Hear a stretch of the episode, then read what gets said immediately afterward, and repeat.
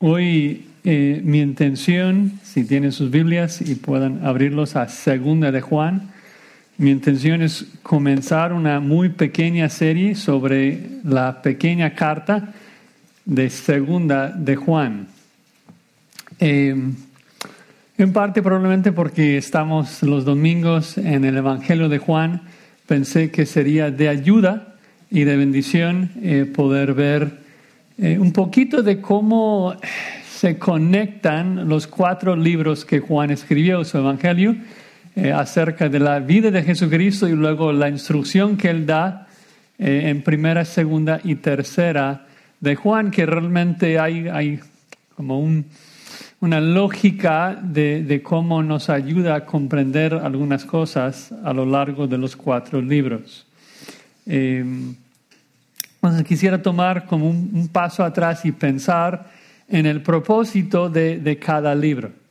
Eh, como ustedes bien saben, al final del Evangelio de Juan, en Juan 20, versículo 31, Juan explica que la razón eh, por la cual él escribe su Evangelio es para que nosotros creamos que Jesucristo es el Mesías, el Hijo de Dios. Él, él quiere que, que tengamos fe y que creamos en Cristo. Y en particular cuando pensamos en el Evangelio de Juan, lo que vemos en el capítulo 1 de Juan es esa afirmación de que Cristo vino lleno de gracia y de verdad. Lleno de gracia y verdad. Y esas dos palabras son realmente claves en toda la literatura de Juan, en los cuatro libros.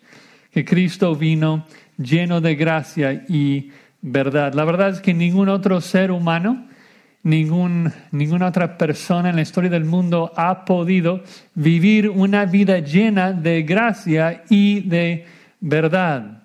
Nosotros siempre erramos, ni estamos al 100% en gracia y ni, ni estamos en 100% en verdad, pero todos caemos más de un lado o del otro. Eh, si, si, pensamos en ciertas personas, son muy llenos de, de amor, pero no tan valientes con la verdad. Y otros son muy valientes con la verdad, pero no tan buenos para amar.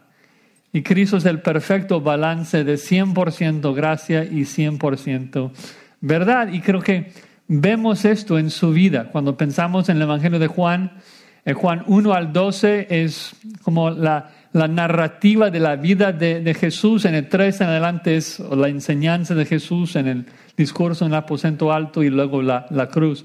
Pero cuando pensamos en la vida de Jesucristo en los primeros 12 capítulos, pensemos un poco en cómo Él demuestra ser un hombre 100% lleno de amor y de este, verdad, de gracia y de verdad.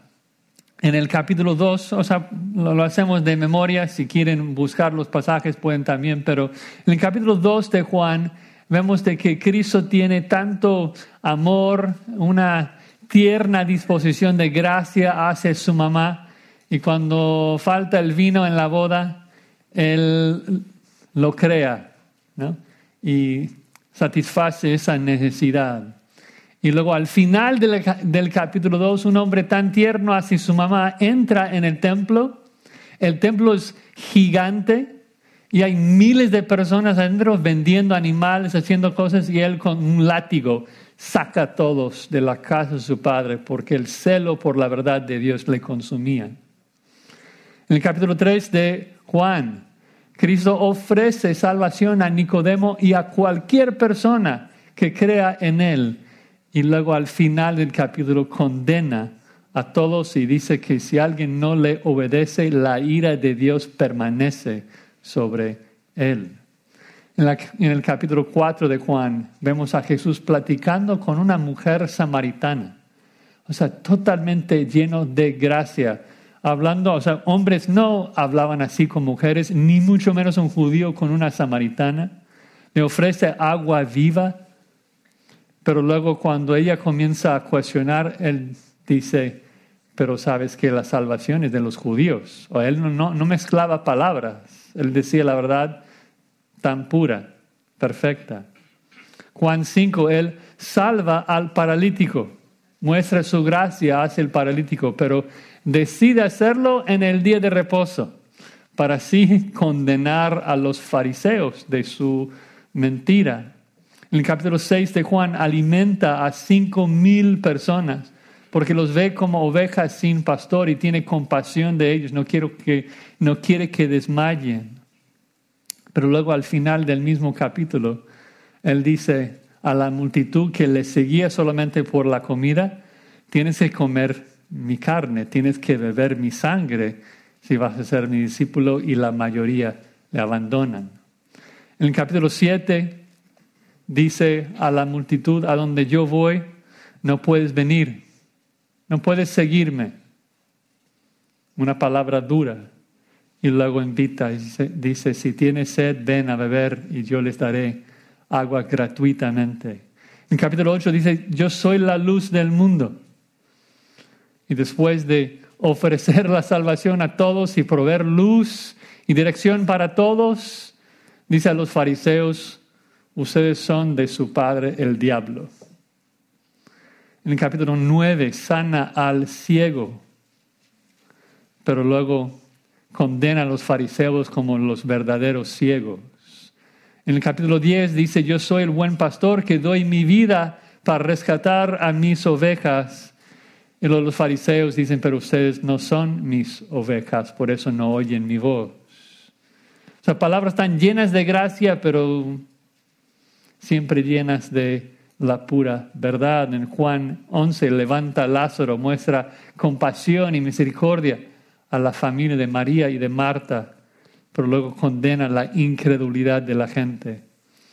Juan 12 tiernamente alaba a María por ungirle unos días antes de su muerte.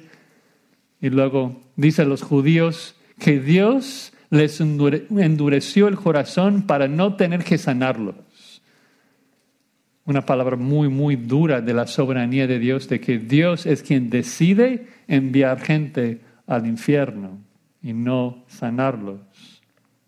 Juan 13, Juan tiene Jesús tiene a los doce, Judas está presente y Cristo se humilla y lava los pies de cada uno de ellos, aún al traidor. Y luego condena a Judas y todos los falsos. ¿Te das cuenta? Jesús es el perfecto balance, un hombre 100% lleno de gracia, que muestra el corazón tierno de Dios, que no quiere la muerte del impío, que, que desea bendecir a todos, pero también totalmente lleno de verdad, que nunca compromete la verdad, que nunca tiene cobardía de la verdad. Era un hombre totalmente valiente para siempre decir la verdad. Y Juan nos presenta a Jesús así para que creamos en Él, para que veamos el carácter de Dios en Él, para que veamos de que eso es nuestro Creador, nuestro Señor, nuestro Salvador Jesucristo, y que pongamos nuestra fe en Él. Pero luego después de escribir el Evangelio de Juan, obviamente falsos maestros surgen y comienzan a decir sus tonterías de que Jesucristo no era hombre, de que Jesucristo realmente no era el Mesías y surge una pregunta, una duda, una cuestión. Ok, pienso que creo en Cristo, pienso que soy un cristiano, pero ¿cómo puedo saberlo? ¿Cómo puedo tener certeza de mi salvación? ¿Cómo puedo tener una seguridad completa de que yo soy un hijo de Dios, que creo en Jesús? Y entonces Juan se siente, escribe primera de Juan.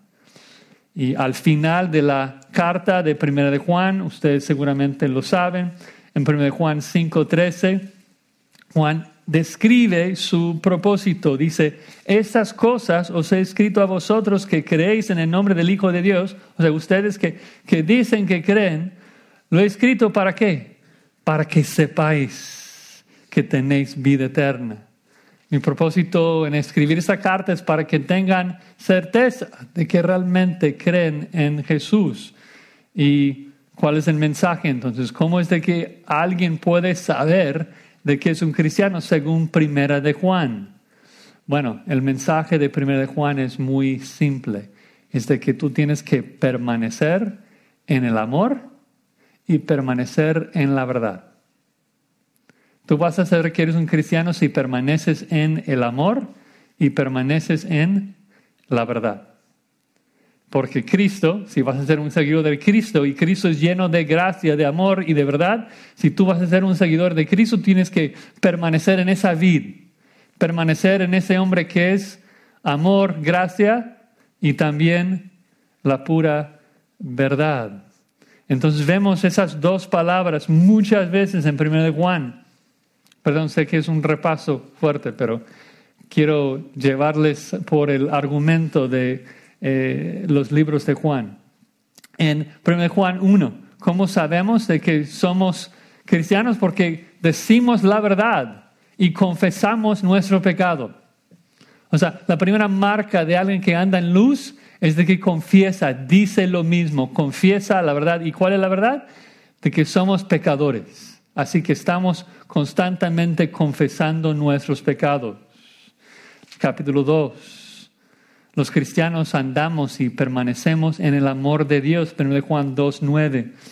Dice, el que dice que está en la luz y aborrece a su hermano está todavía en tinieblas. El que ama a su hermano permanece en la luz. En él no hay tropiezo. Entonces, uno tiene que amar a Dios, amar a su hermano para demostrar que es salvo. Versículo 22 del mismo capítulo 2. ¿Quién es el mentiroso sino el que niega que Jesús es el Cristo? O sea, si no permaneces en la verdad de quién es Cristo, no eres salvo. El cristiano es el que no solamente ama, sino que persevera y permanece en la verdad de quién es Cristo, siempre amor y verdad. En el capítulo 3 es lo mismo, amor y verdad. Viene el versículo 11. En el 11 tenemos el amor porque ese es el mensaje que habéis oído desde el principio, que nos amemos unos a otros. Versículo 14. Sabemos que hemos pasado de muerte a vida en que amamos a los hermanos. El que no ama a su hermano permanece en muerte, pero no es un amor a ciega. Es un amor según la verdad. Vean el versículo 18. Hijitos míos, no amemos de palabra ni de lengua, sino de hecho y en verdad. Es un amor en verdad, versículo 23. Ese es el mandamiento, que creamos en el nombre de su Hijo Jesucristo y que nos amemos unos a otros como, lo ha mandado. Y el que guarda sus mandamientos permanece en Dios. ¿Ves que tienes que amar guardando sus mandamientos? sus mandamientos, o sea, son la verdad de Dios. No, tienes, no, puedes amar como quieres amar, tú tienes que amar como manda la escritura, como manda la verdad. Pero Juan capítulo 4, no creáis a todo espíritu. No puedes amar a, a cualquier espíritu, tienes que mostrar discernimiento. Tienes que amar en verdad. No puedes amar la mentira. ¿Por qué no? Porque Dios es amor, versículo 7, 1 Juan 4, 7. Amados, amémonos unos a otros porque el amor es de Dios, porque Dios es amor. Tenemos que amar a Dios y amar al prójimo. Capítulo 5 es lo mismo. Tienes que amar a Dios y obedecer sus mandamientos. Entonces, el mensaje de 1 de Juan es de que tú sabes que eres un seguidor de Jesucristo si permaneces en las mismas virtudes que Él demostraba aquí en la tierra, un hombre lleno de amor, lleno de gracia y también lleno de verdad. Tienes que amar en la verdad. Pero luego surge una situación que veremos en 2 de Juan. Y es de que hubo una hermana, no estamos 100% seguros si es una hermana literal o si es una iglesia, pero hay una hermana que por el celo de amar y demostrar amor comienza a amar a todos sin discernimiento. Comienza a amar a falsos maestros incluso. Comienza a invitar a falsos maestros y apoyar a falsos maestros eh, bajo el pretexto de amar a todos. Entonces Juan escribe segunda de Juan, en donde repite lo mismo, hay que amar, hay que amar la verdad, Luego termina, o sea, el, mandato, el imperativo eh, de segundo de Juan es, versículo 10, si alguno viene a vosotros y no trae esta doctrina, no lo recibáis en casa ni le digáis bienvenido, porque el que le dice bienvenido participa en sus malas obras. O sea, si tú amas al, al falso maestro y le apoyas y le ayudas, le das más fuerza, energía para proclamar mentira, tú estás participando en esa mentira. Tú tienes que amar, pero amar en la verdad. El, amor y la verdad siempre van juntos. Y esto va a ser el mensaje de 2 de Juan, segundo de Juan que vamos a estudiar en, en esta tarde, si Dios lo permite, por lo menos en la primera parte nada más por los curiosos, tercera de Juan, parece que hubo un hombre que lo lleva al otro extremo de otra fe. Dice, ok, tenemos que amar, pero en verdad, y ser muy críticos, y no amar a muchos. Entonces él ni siquiera apoyaba a los verdaderos hombres de Dios, y Juan una vez más tiene que decir, no, o sea, hay que amar, amar en la verdad. Entonces esto es el, el título, el mensaje de segundo de Juan, de que debemos amar en la verdad. Amar en la verdad. Y si Dios lo permite, ya, ya que la mitad del tiempo se nos fue, este, vamos a dividir los primeros seis versículos en tres partes. Vamos a ver segundo de Juan 1 al 6 y ver tres razones de amar en la verdad tres razones de amar en la verdad. Debemos amar en la verdad porque la verdad nos une, nos bendice y nos exhorta. La verdad nos une, nos bendice y nos exhorta. Vamos a leer, eh, ¿por qué no leemos toda la carta para ubicarnos aún más en el contexto y luego entramos en la primera razón? Dice así Juan en la segunda epístola de su, de su escrito, segunda de Juan, dice así, el anciano a la señora elegida y a sus hijos, a quienes yo amo en la verdad. Ya saben por qué lo nombré así. Juan es un ejemplo, a quienes yo amo en la verdad. Y no solo yo, sino también todos los que han conocido la verdad a causa de la verdad que permanece en nosotros y estará para siempre con nosotros. Sea con vosotros gracia, misericordia y paz de Dios Padre y del Señor Jesucristo, Hijo del Padre, en verdad y en amor. Mucho me regocijé porque he hallado a algunos de tus hijos andando en la verdad, conforme al mandamiento que recibimos del Padre. Y ahora te ruego, Señora, no como escribiéndote un nuevo mandamiento, sino el que hemos tenido desde el principio, que nos amemos unos a otros. Y este es el amor, que andemos según sus mandamientos. Este es el mandamiento, que andéis en amor, como vosotros habéis oído desde el principio. Porque muchos engañadores han salido por el mundo que no confiesan que Jesucristo ha venido en carne.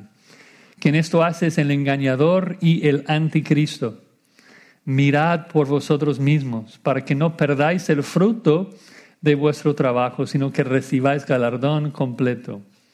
Cualquiera que se extravía y no persevera en la doctrina de Cristo, no tiene a Dios.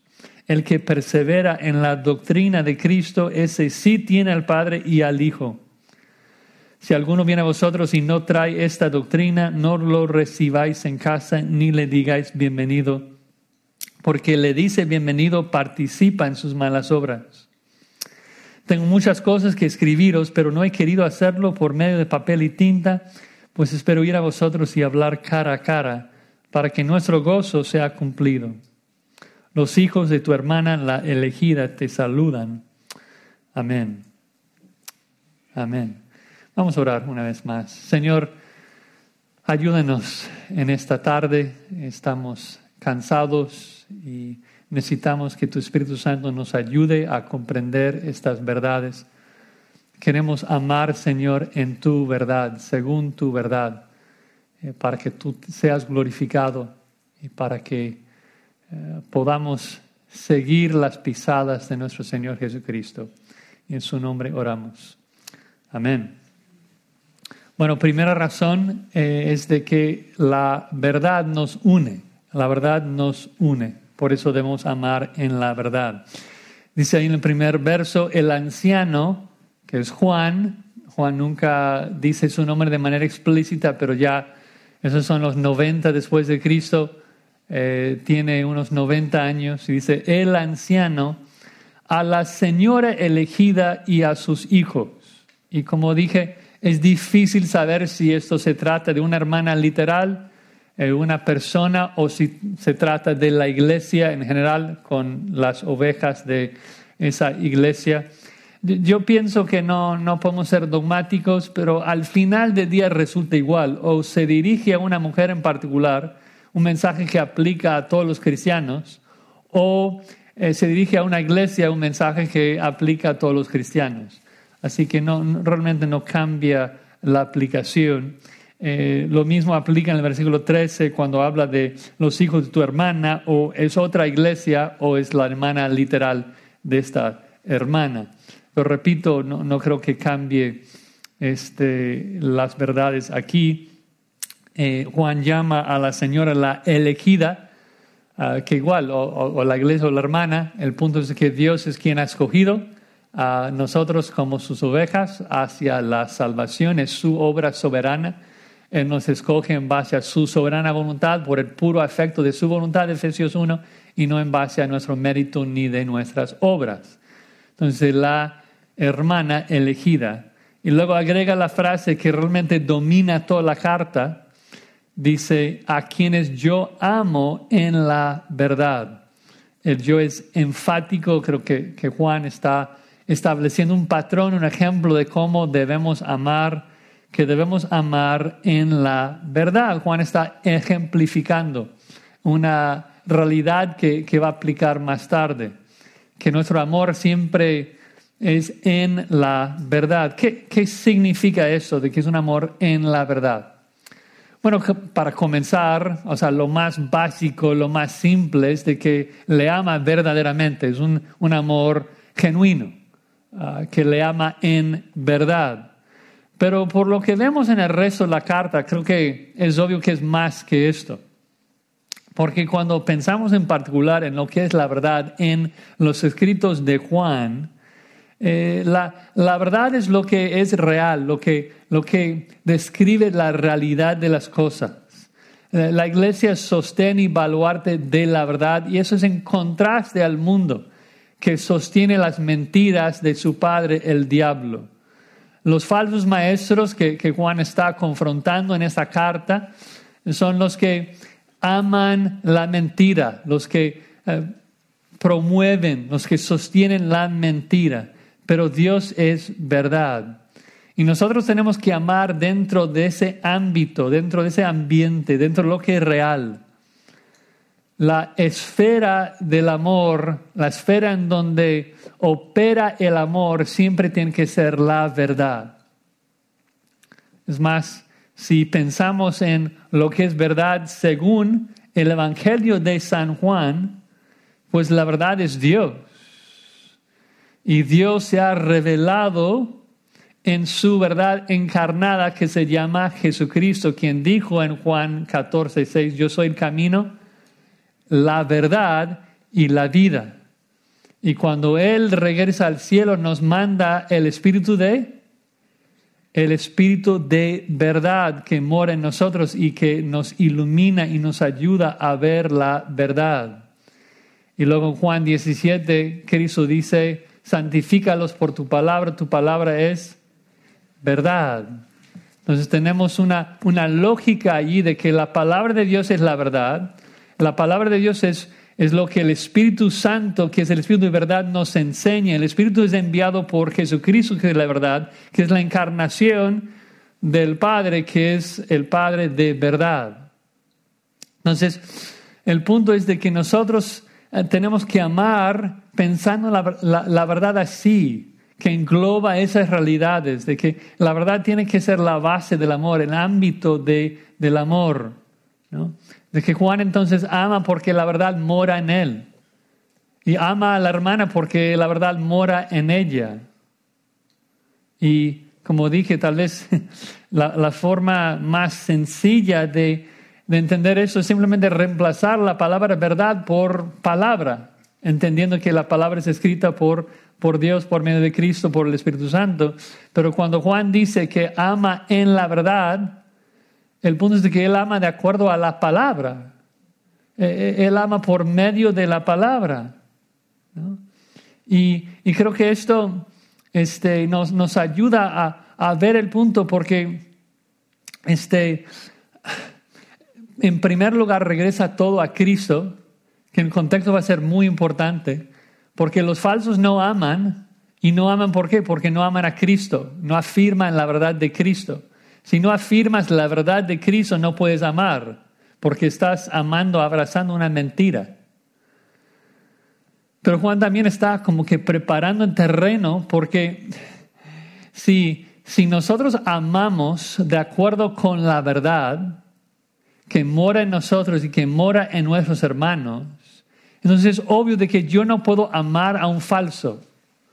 Yo ni siquiera puedo amar a un incrédulo, no como amo a un cristiano. Ahora, para aclarar, no estamos diciendo que debemos aborrecer a los impíos. Claro que debemos amarlos, pero ¿cómo amamos al impío? Amamos al impío rogando por su salvación, porque queremos que abrace la verdad. Pero yo no puedo amar al impío en la misma manera que amo al cristiano, porque la verdad no mora en el impío. Yo no puedo amar lo que el impío ama.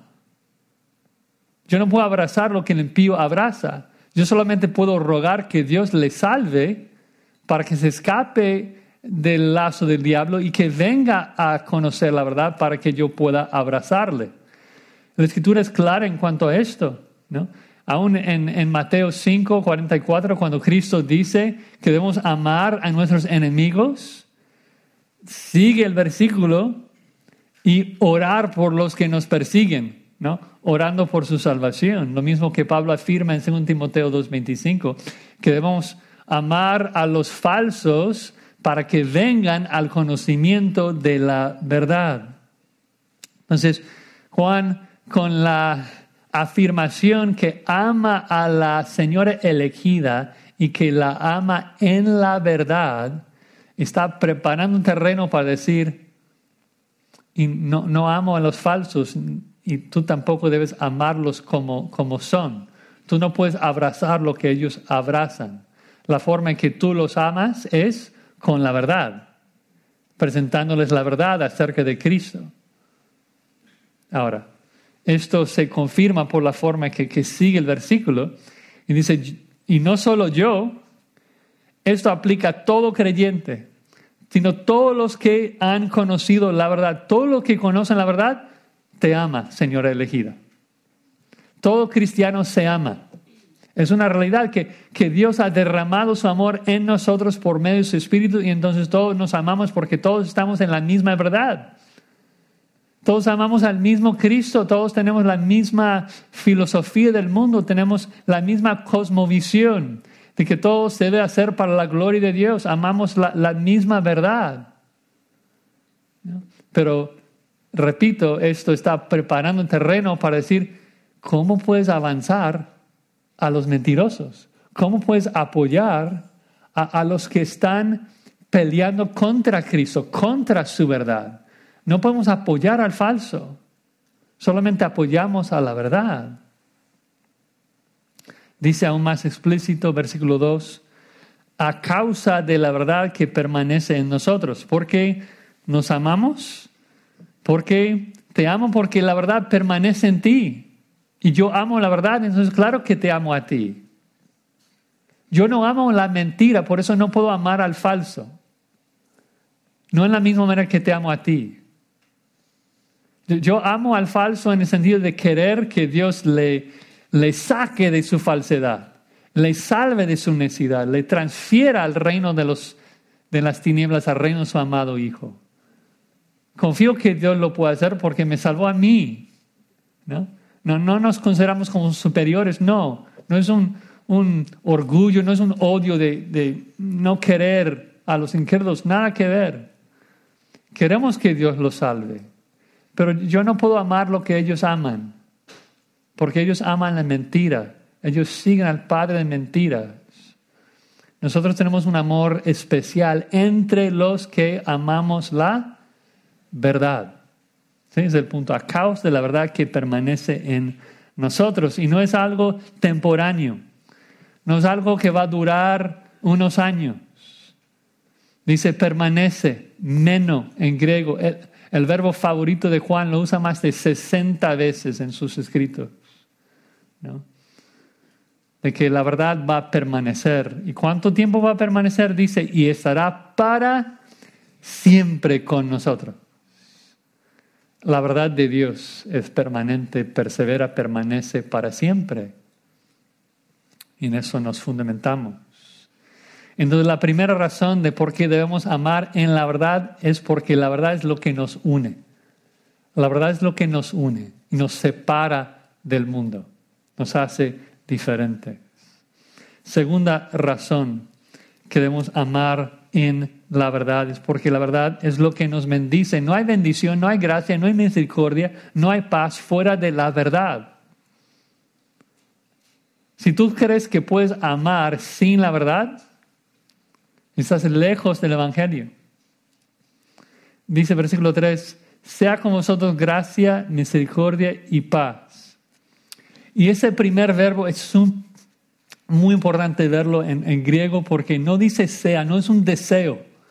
Pablo siempre comienza sus cartas, gracia y paz sea a vosotros. Juan no dice esto, Juan lo pone en futuro como garantía.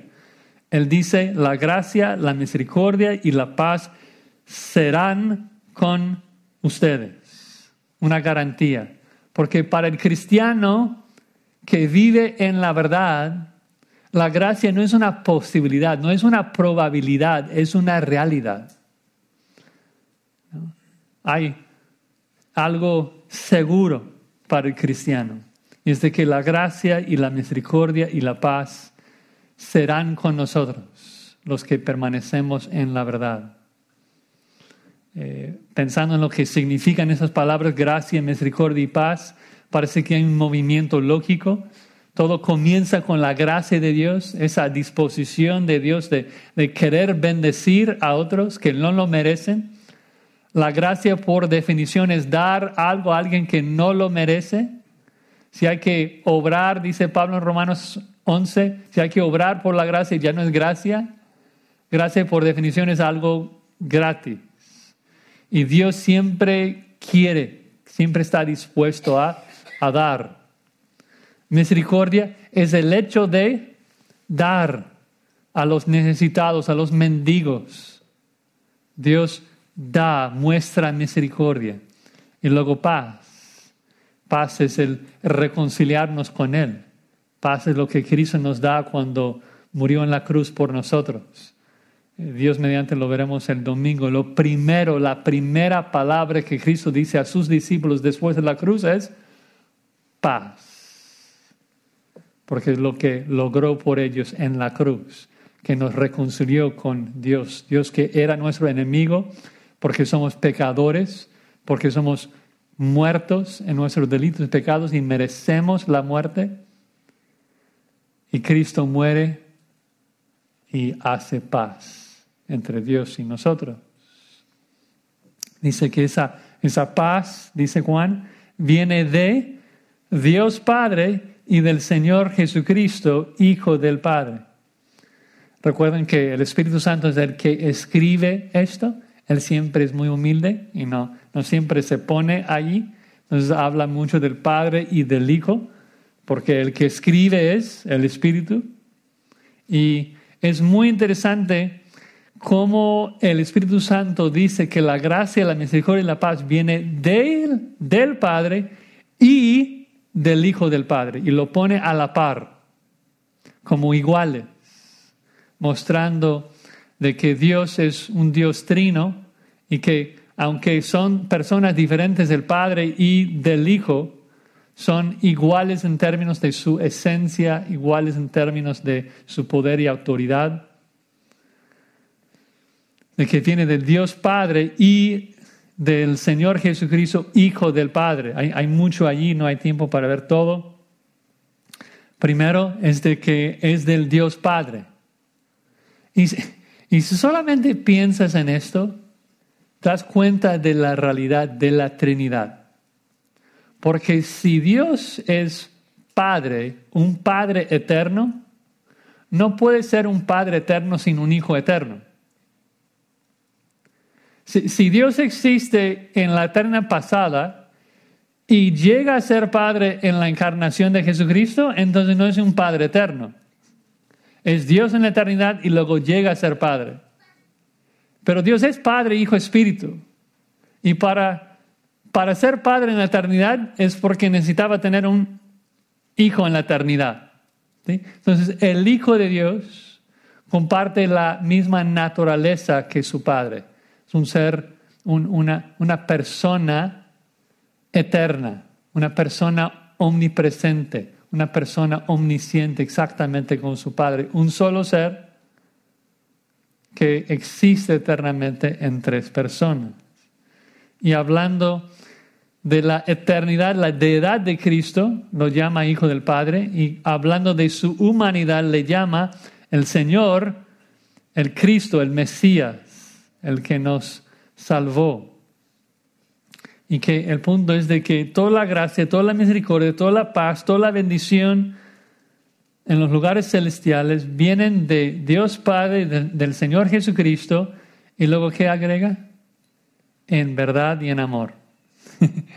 Nuevamente, el, el ámbito, el ambiente, la esfera en que Dios derrama su gracia, su, su misericordia, su paz es dentro de la verdad y el amor. El amor y la verdad totalmente juntos, totalmente en sintonía. Toda bendición que recibimos es dentro de la verdad y el amor. La bendición no viene aparte, la verdad no viene aparte del amor. Dices, ¿qué es la verdad? la verdad es la palabra de Dios, la realidad de las cosas. ¿Y qué es el amor? Bueno, el amor es la disposición de buscar el bien de otro, aunque te afecte de manera negativa. El amor es morir por alguien, morir por tu enemigo. O sea, no, hay expresión más alta, dice Pablo, del amor que, que Cristo, que dio su vida por nosotros. El amor es sufrido, el amor es paciente, el amor no busca lo suyo, dice Pablo en 1 Corintios 13. El amor busca el bien de otro. Y eso es la realidad del universo en Dios, porque Dios es así, porque Dios es amor. Por eso no puedes tener el uno sin el otro. Porque si estás buscando la verdad, lo vas a encontrar en el amor, porque Dios es amor. Si estás buscando el amor, lo vas a encontrar en Dios, porque Dios es la realidad, la verdad de las cosas. Bueno, versículo 4 sigue con, lo mismo de que la bendición viene dentro de la verdad. De mucho me regocijé porque he hallado a algunos de tus hijos andando en la verdad.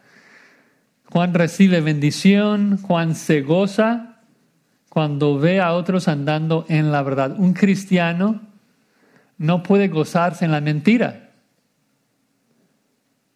El amor ama la verdad, el, amor se goza en la justicia. Juan se goza en la verdad.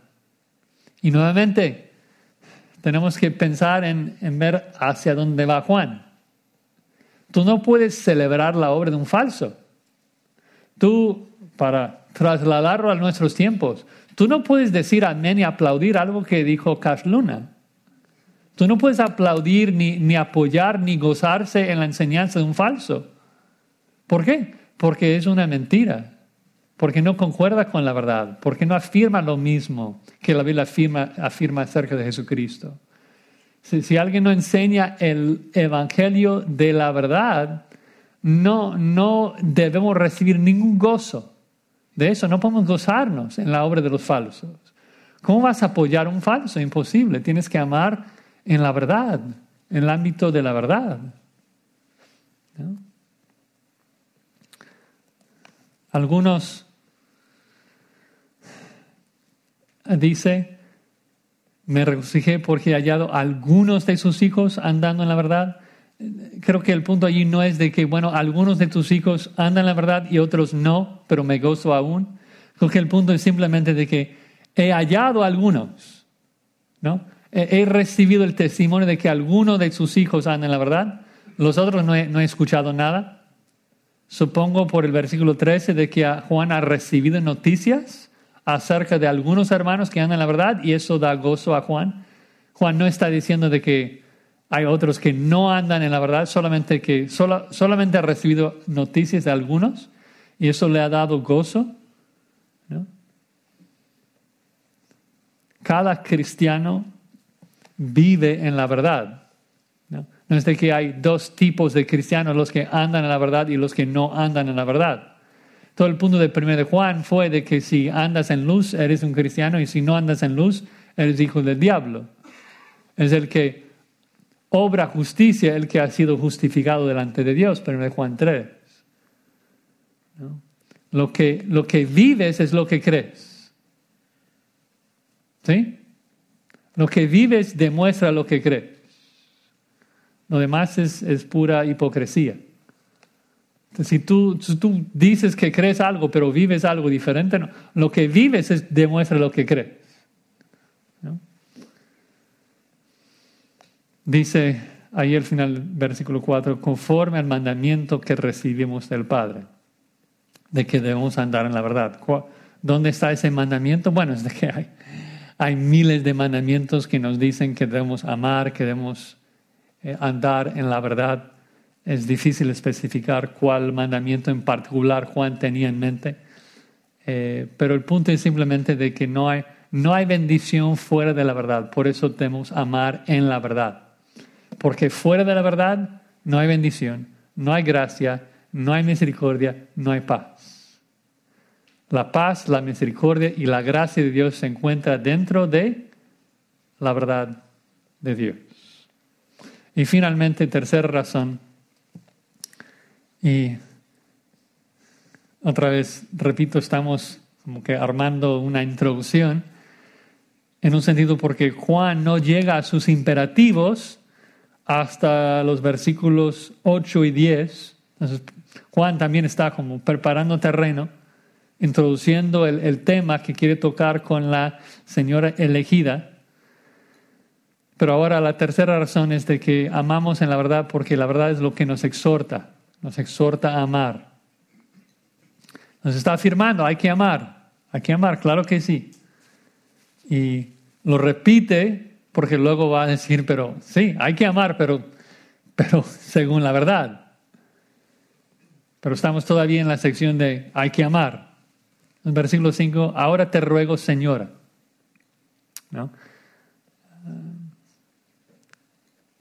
Literalmente no es te ruego, sino te pido. Te, te suplico. Y yo creo que es creo que es notable porque en esta sección Juan es tierno y, y está pidiendo, no exhortando. Está pidiendo, no demandando. Él es apóstol, él tiene derecho de decirle lo que tiene que hacer. Pero está pidiendo porque está mostrando la misma actitud de amor a la cual Él nos llama, está haciendo ejemplo y dice, no como escribiendo de un nuevo mandamiento, sino el que hemos tenido desde el principio, que nos amemos unos a otros. Ahora, ese concepto de si es un nuevo mandamiento o un antiguo a veces confunde a los cristianos. Eh, recuerdan, en Juan 13 es cuando Jesucristo dice, un mandamiento nuevo os doy, que os améis los unos a los otros. Y es como que, ¿es, realmente nuevo ese mandamiento de amar el uno al otro? O sea, Jesucristo no había leído Levítico 19 que, que dice, Queremos amar al prójimo como nosotros mismos. Jesucristo no, no había leído Deuteronomio 5, Deuteronomio 6, 5, que dice que debemos amar a Dios con todo nuestro corazón. Claro, pero el punto de llamarlo nuevo es porque está al otro nivel de, de difícil, está en otra categoría. Y Juan explica esto en 1 Juan 2, cuando dice, bueno, es, es un nuevo mandamiento, pero es uno que has tenido desde el principio del tiempo, es un viejo mandamiento, pero es el, de amar a nosotros cómo Cristo nos ha amado. Es la parte que, que lo lleva a otro nivel. Siempre existía el mandamiento de amar el uno al otro. Siempre existía el mandamiento de amar a Dios y amar al prójimo, desde la Torah, desde la ley. Pero luego Cristo, cuando explica la realidad de cómo funciona ese amor, cómo es de que en verdad debíamos amar el uno al otro desde el libro de Génesis, dice que tú, cuando dice Moisés que debes amar a Dios y amar a tu prójimo, te voy a mostrar lo que él quiso decir. Y luego Cristo da su vida por nosotros en la cruz. Dice, así debes de amar el uno al otro. Es nuevo en el sentido de que nos da una nueva visión de lo que es el amor, que, que la humanidad no entendía. Es nuevo porque, porque tienes que amar así como yo te estoy amando, dando mi vida por ustedes.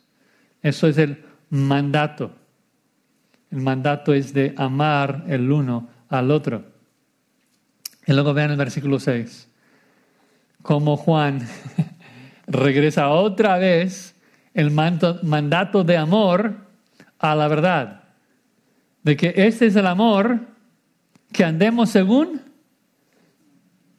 la verdad expresada en la palabra, en sus mandamientos.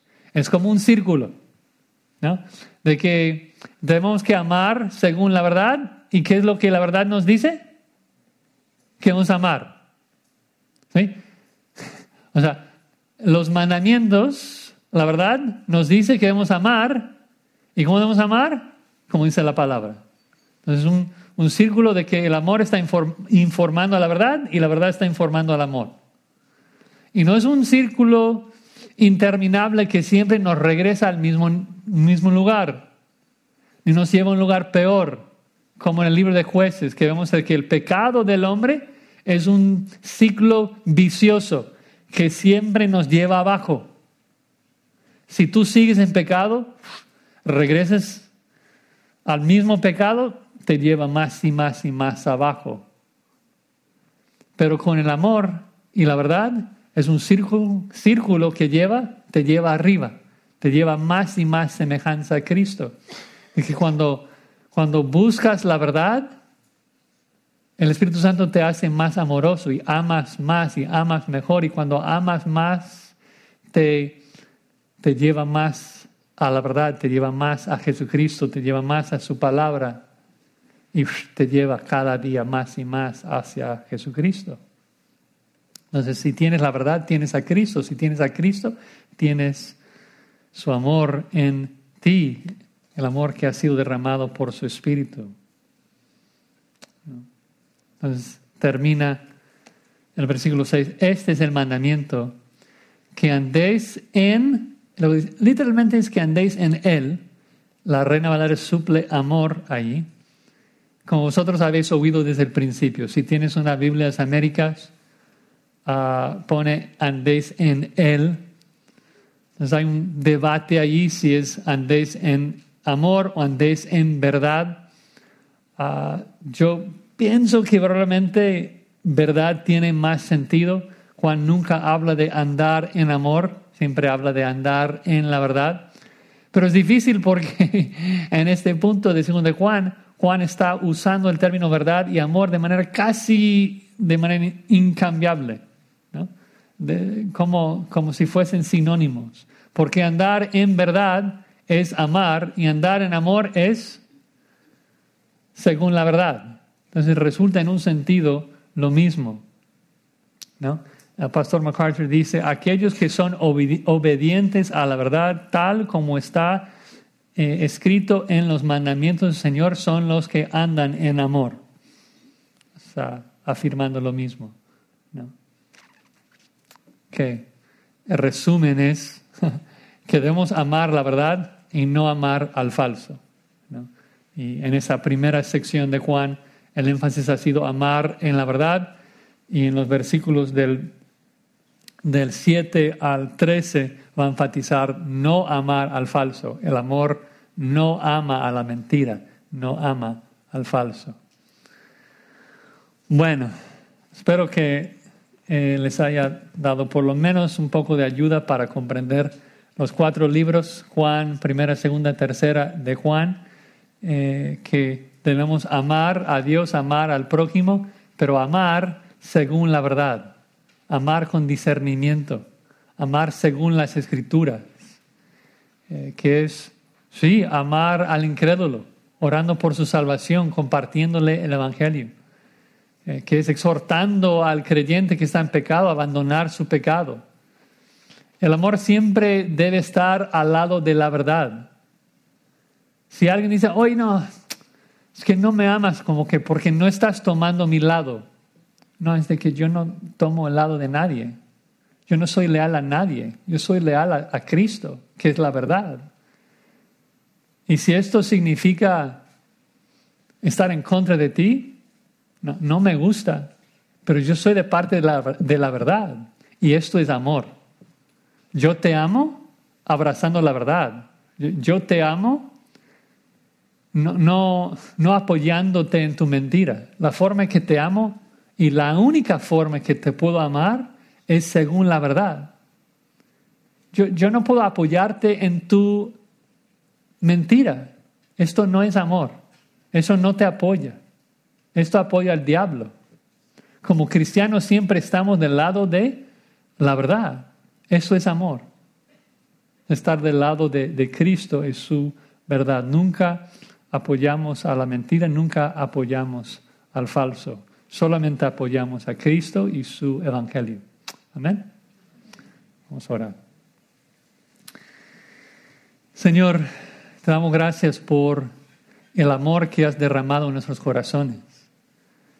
Gracias de que Cristo nos muestra y nos demuestra ese amor cuando dio su vida por nosotros en la cruz pagando la deuda que te debemos por nuestro pecado. Y gracias, Señor, que se levantó de entre los muertos para darnos vida, para darnos esperanza, de que hemos sido perdonados de nuestros pecados, justificados delante de ti. Gracias que derramaste en nosotros tu espíritu de verdad, que nos ayuda a ser leales a tu verdad leales a Cristo. Y te suplicamos, Señor, que nos ayudes a amar así, amar siempre y solamente en tu verdad, siempre siendo leales a tu verdad.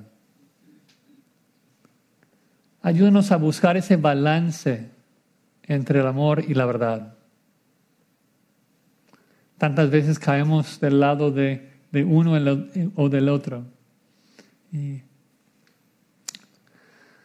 Ah, defendemos la verdad y lo hacemos sin amor y eso no te agrada. Y luego amamos pero sin discernimiento y eso tampoco te agrada. Ayúdanos a seguir los, los pies de, de Cristo, ser un seguidor de un hombre lleno de gracia y verdad. En su nombre oramos. Amén.